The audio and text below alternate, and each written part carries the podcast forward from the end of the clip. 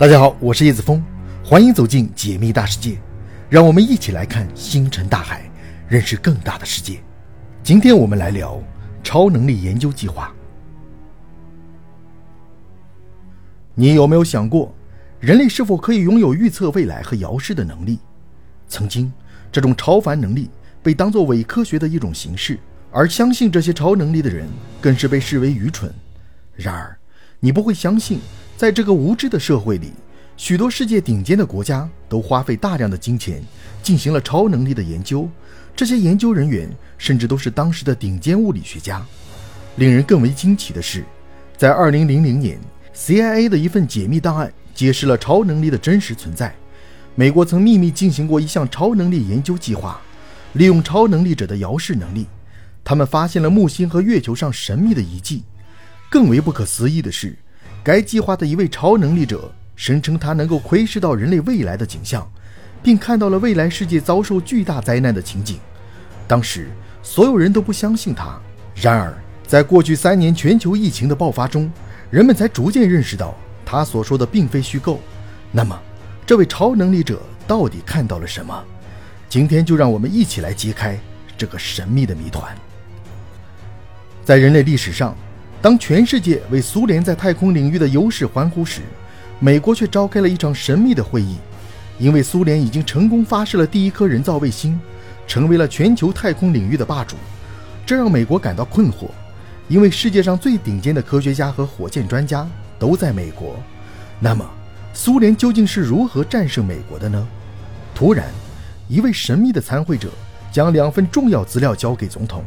一份关于苏联接管了希特勒研究过的所有特异功能人士的情报，另一份则揭示了苏联每年投入超过六千万卢布研究超能力的秘密。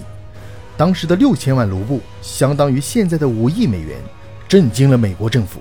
于是，美国高层立刻下令调查此事，并在一九七零年成立了一项计划，旨在研究人类的第六感——超感官直觉。多年来，这个最高机密的档案。一直被美国政府长达几十年的保密，直到二零零零年，信息自由法案的压力下，才揭开了这个惊人的秘密。自上个世纪七十年代起，美国就秘密成立了多项计划，旨在研究人类身上的特殊能力。最令人惊讶的发现是，每个人都可以通过训练获得特殊能力。这项发现震惊了整个美国高层，而这也意味着人类拥有比想象中更为神奇的潜力。二十一年前。一份档案被公之于众，却始终未能引起主流媒体的关注，甚至到了现在，大众仍将超能力视为都市传说。然而，当真相揭开时，美国高层毫不犹豫地行动起来，指派国防情报局、中央情报局和斯坦福研究所联手成立了新闻计划，旨在以科学的方法研究超感官直觉中的隔空取物、心电感应、透视和遥视等，同时试图让具有战斗能力的军方人士。通过训练获得这些超能力，这一惊人计划的揭示让人们震惊不已，揭开了历史的真相。哈罗德·伊普托夫和罗素塔格两位主要的研究人员曾加入美国政府的新闻计划，旨在研究人类身上的特殊能力。他们的首要任务是研究名为英格斯旺的著名纽约绘画师，他被称为遥视者，因为据称他拥有千里眼这一超能力。为了证实英格斯旺是否真的具有这种能力。研究人员设计了多项实验，他们给英格斯旺一些地理坐标，看看他是否能够遥视并准确透视所在场所。经过多次实验后，科学家发现英格斯旺的准确率接近百分之七十，这使得他们确信英格斯旺确实拥有超能力。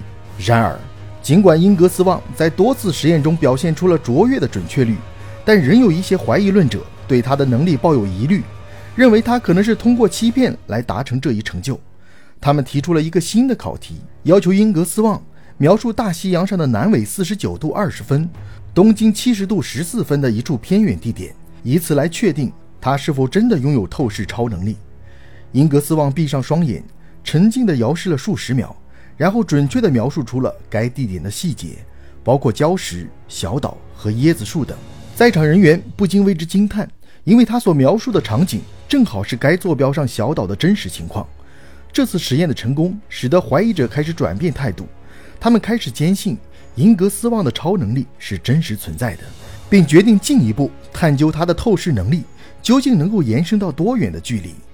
在一九七三年四月二十七日，英格斯旺来到了斯坦福研究所。他本来以为这次实验和以往一样，没想到实验室外面聚集了很多人，他们有的来自国防情报局，有的来自中央情报局，甚至还有天文学家。看起来这次实验有些不一样。英格斯旺很快就发现了这次实验的目标是观测月球背面。他很惊讶，因为他从来没有遥视过月球，不知道会不会成功。但既然科学家们提出要求，他还是遵照指示开始遥视。英格斯旺闭上双眼，大约三分钟后，他开口说道：“我看到了很多高头，他们的样子有点类似方尖碑，还有一些圆形的建筑和奇怪的机器。”在观测完月球后，科学家们给出了下一个任务，要英格斯旺观测木星。虽然英格斯旺还是很困惑，但他依旧闭上双眼继续遥视。几分钟过去，英格斯旺再次开口说道：“自己已经看到了木星。”同时，他还说。在木星周围围绕着一个光环。要知道，当时的木星探测器“先驱者十号”在确认木星影像资料的时候是在1973年11月，这说明在英格斯旺观测之前，没人意识到木星是有光环的。他所看到的木星状况和后来的“先驱者十号”所传回的木星资料几乎一致，因此从某种程度上来说，英格斯旺是第一个发现木星环的人。英格斯旺的观测成果。受到了中情局的青睐，曾被多次要求观测更远的星球，甚至尝试遥视未来世界。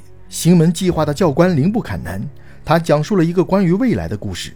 这个故事发生在2015年，当时他接受了记者琳达的采访，他谈起了一个他们在星门计划中所遥视到的景象，描述了人类社会将要经历的一次巨大变革。据他所言，在2050年，大城市已经不复存在，人类回归农业社会。而且人口数量骤减，琳达听到这些话时感到十分惊讶，不禁追问原因。但当时这段访谈并没有引起太多的关注，甚至被人忘却了。直到近年来，新冠疫情爆发，人们开始重新关注这个话题，人们开始重新思考这个故事。